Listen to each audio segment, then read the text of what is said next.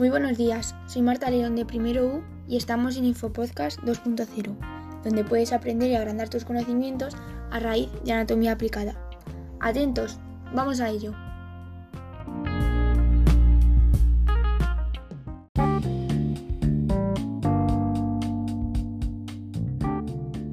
En el episodio de hoy hablaremos sobre un síndrome que si no lo conocéis os dejará alucinados. Os lanzo una pregunta. ¿Vosotros pensáis que la belleza de unos simples monumentos o cuadros pueden afectar a la persona que los está observando? Pues efectivamente, así se llama este síndrome, el síndrome de Stendhal. Por ejemplo, Florencia es una de las ciudades más bonitas del mundo, pero ¿tanto como para afectar psicológicamente a quien la visita? Pues esto es lo que trató de demostrar una psiquiatra italiana, cuando la sorprendió una gran acumulación de cuadros clínicos de malestar psíquico que sufrían pacientes del Hospital de Santa María Nueva, en Italia.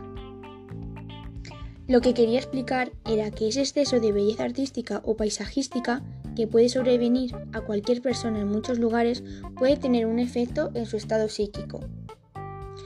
A la persona que le sucede esta situación le resulta tan abrumadora la belleza que observa que los efectos psicológicos que experimenta pueden somatizar y transformarse en efectos físicos como mareos, taquicardias o, en los casos más extremos, desmayo. Pero, ¿por qué se denominó este síndrome como el síndrome de Stendhal? ¿Cuáles son sus síntomas? ¿Qué es verdaderamente? ¿Cómo se trata? ¿Queréis saber todos estos datos acerca del síndrome de Stendhal? Pues comencemos.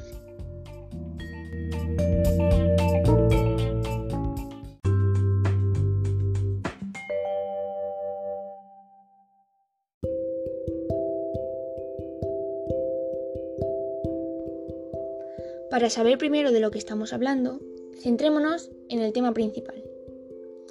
Bien, cuando nos relacionamos con otras personas o con el mundo, nuestras emociones sufren una gran alteración, independientemente de si su valor es positivo o negativo. En nosotros notaremos cambios fisiológicos como respuesta. Estos cambios ante estímulos grandes también serán intensos. El mundo impacta en nosotros más de lo que creemos, y es ante este impacto donde aparece el síndrome de Stendhal.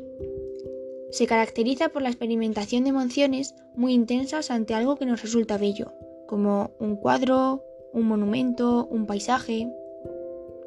Dichas emociones pueden sobrecargar a la persona y alterar considerablemente su estado de salud. El síndrome de Stendhal puede catalogarse como una enfermedad psicosomática que causa un elevado ritmo cardíaco, vértigo o incluso alucinaciones cuando el individuo es expuesto a lo que hemos dicho anteriormente, a una sobredosis, por así decirlo, de belleza. Y os preguntaréis, ¿qué nombre más curioso tiene, verdad? Su nombre se debe al novelista francés Stendhal, conocido por novelas como Rojo y Negro un autor de gran sensibilidad que sufrió una alteración al viajar a Florencia, como el ejemplo que hemos puesto antes en la introducción, describiendo las sensaciones con irregularidad, irregularidad del ritmo cardíaco, miedo, sensaciones de mareos y emociones elevadas de pasión. Las causas por las que este síndrome aparece en algunas personas es debido al hecho de que al relacionarnos con el mundo los estímulos impactan en nosotros, según nuestra predisposición la importancia que sintamos o el tamaño de los mismos. Estos estímulos afectan a nuestro cerebro y a nuestro cuerpo, logrando una gran alteración que, de ser muy intensa, produciría daños en la salud. Bien, en relación a los síntomas de este síndrome, podemos empezar a sentir síntomas fisiológicos con un inicio brusco, de corta duración y que con consecuencias negativas para nosotros mismos. De hecho, estas consecuencias son las que se pueden mantener hasta una semana después. Los síntomas, de esta son los siguientes.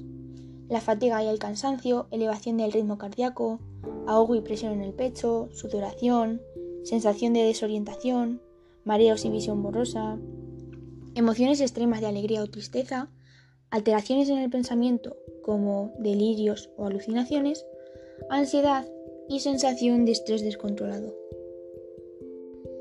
Otra de las preguntas que os estaréis preguntando es la de ¿este síndrome verdaderamente se puede tratar?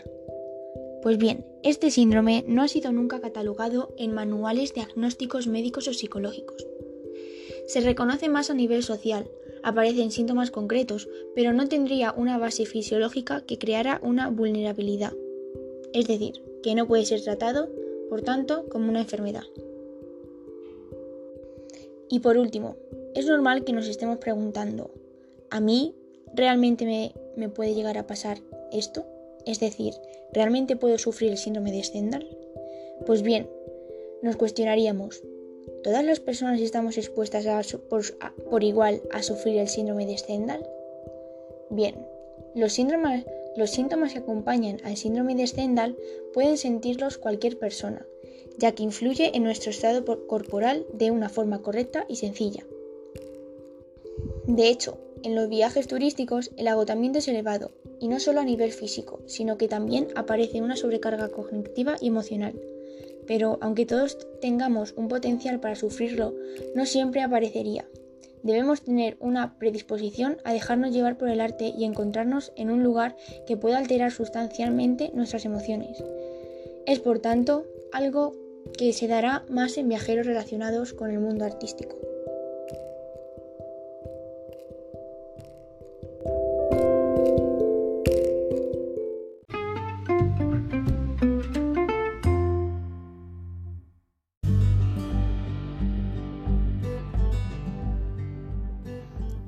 Concluyendo, normalmente la sorpresa que nos da al apreciar la belleza es leve.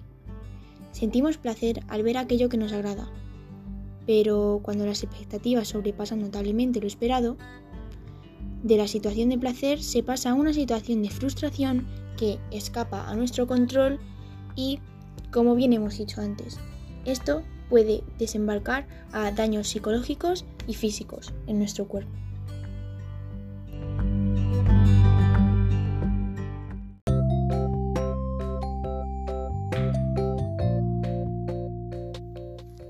Pues esto ha sido todo por hoy. Espero que hayáis aprendido acerca del tema y nos vemos en el siguiente episodio. Adiós.